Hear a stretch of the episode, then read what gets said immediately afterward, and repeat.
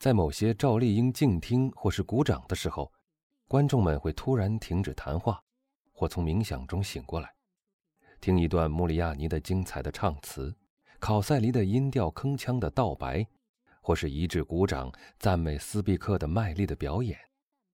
暂时的兴奋过去以后，他们便立刻又恢复到刚才的沉思状态，或继续他们有趣的谈话。在第一幕快要结束的时候，一间自演出开始后一直空着的包厢的门被打开了，一位贵妇人走了进来。在巴黎时，弗兰兹曾被介绍与他相识，他还以为他仍在巴黎。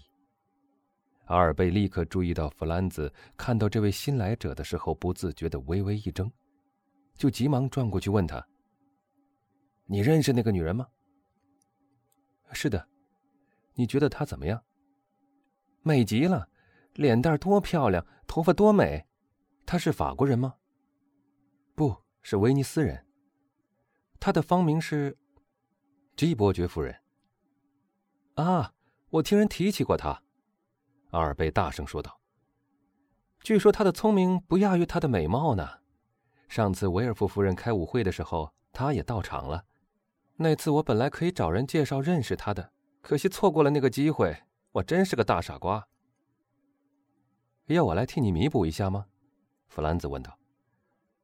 我的好兄弟，你真的和他这样要好，敢带我到他的包厢里去吗？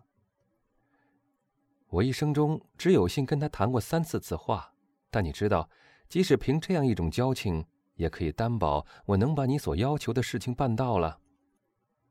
这时，伯爵夫人已看到了弗兰兹。她殷勤地向他挥了挥手，他则恭敬地低了一下头，以示回答。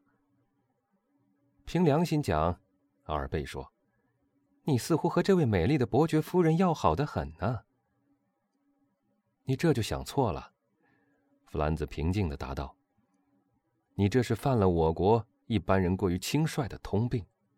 我的意思是说，你以我们巴黎人的观念来判断意大利和西班牙的风俗习惯。”相信我吧，凭人们谈话时的亲昵态度来猜测他们之间的亲密程度是最靠不住的了。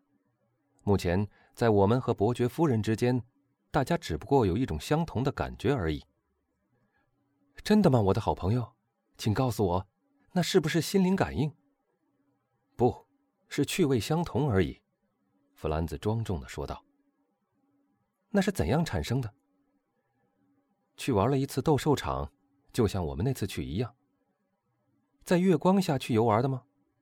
是的。只有你们两个人吗？差不多吧。而你们一路谈着死。啊，阿尔贝大声说道：“那一定有趣极了。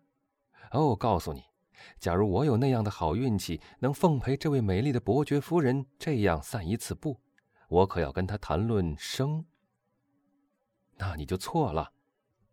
我们且说眼前的事吧。你真能像你刚才所答应的那样把我介绍给他吗？只要幕一落下来就成。这第一幕真是活见鬼的长。来听听最后这段吧，好极了。考塞黎唱的真妙。是的，但身材多难看。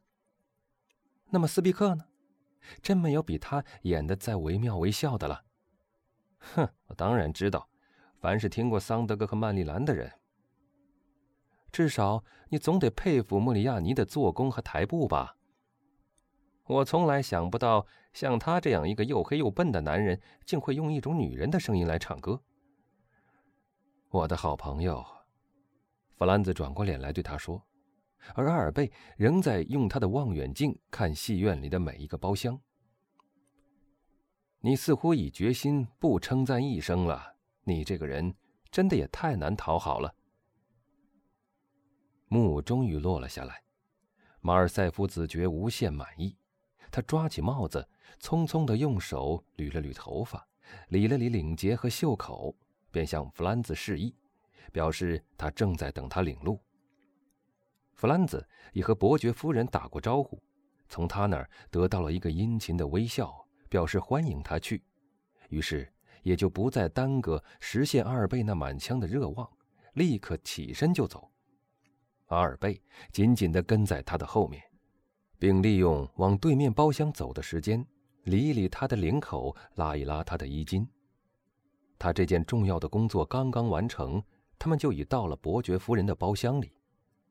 包厢前面，坐在伯爵夫人旁边那个青年立刻站了起来，按照意大利的风俗，把他的座位让给了两位生客。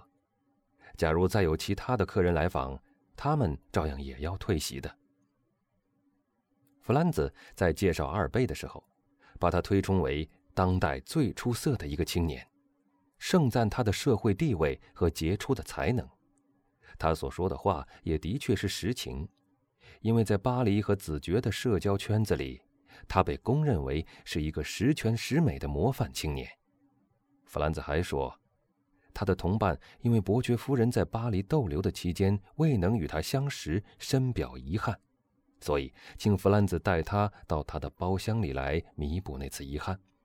最后。并请他宽恕他的擅自引荐。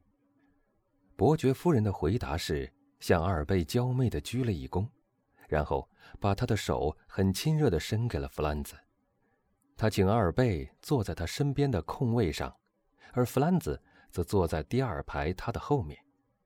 阿尔贝不久就滔滔不绝地讲起了巴黎的种种事情，向伯爵夫人谈论他们大家都认识的一些人。弗兰兹看他谈得这样得意，这样兴高采烈，不愿去打扰他，就拿起阿尔贝的望远镜，开始品评起观众来。在他对面的一间包厢里，第三排上，一个绝色的美人正独自坐在那里。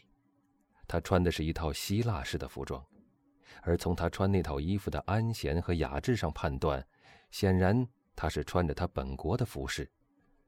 在他的后面，在很深的阴影里，有一个男人的身影。这后者的面貌无法辨认。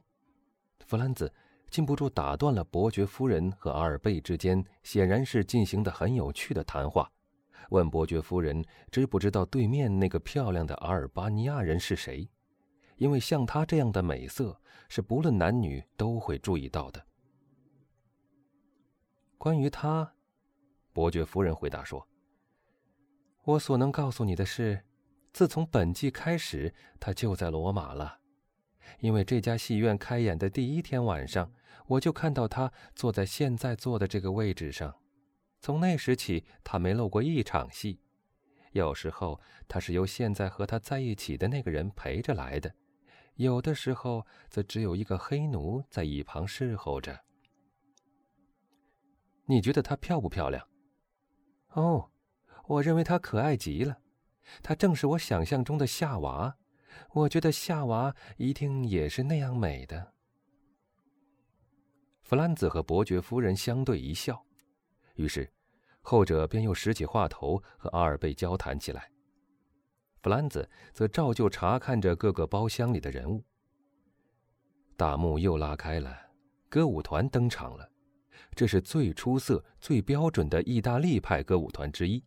导演是亨利，他在意大利全国极负盛名，他的风格和技巧一向以导演群众场面而见长。这次上演的是他的杰作之一，举止优美，动作整齐，高雅脱俗。歌舞团全班人马，上至台柱五星，下至最低级的配角，都同时登台，一百五十个人都以同样的姿态出现。一举手，一投足，动作都非常整齐，这叫做玻璃卡舞。但不论台上的舞跳得多么精彩动人，弗兰兹却毫不在意，他的注意力已完全被那个希腊美人吸引去了。他几乎带着一种孩子般的喜悦注视看台上的歌舞，他那热切活泼的神色和他同伴的那种冷漠不动，形成了一个强烈的对比。在这段演出的时间里，希腊美人的那位毫无所感的同伴连动也没动一下。虽然乐队里的喇叭、铙钹、铜锣敲得震天作响，但他却丝毫不去注意，倒像是一个人在享受宁静的休息和沉浸在清闲安乐的梦想之中。歌舞终于结束了，大幕在一群热心的观众的狂热的喝彩声中落了下来。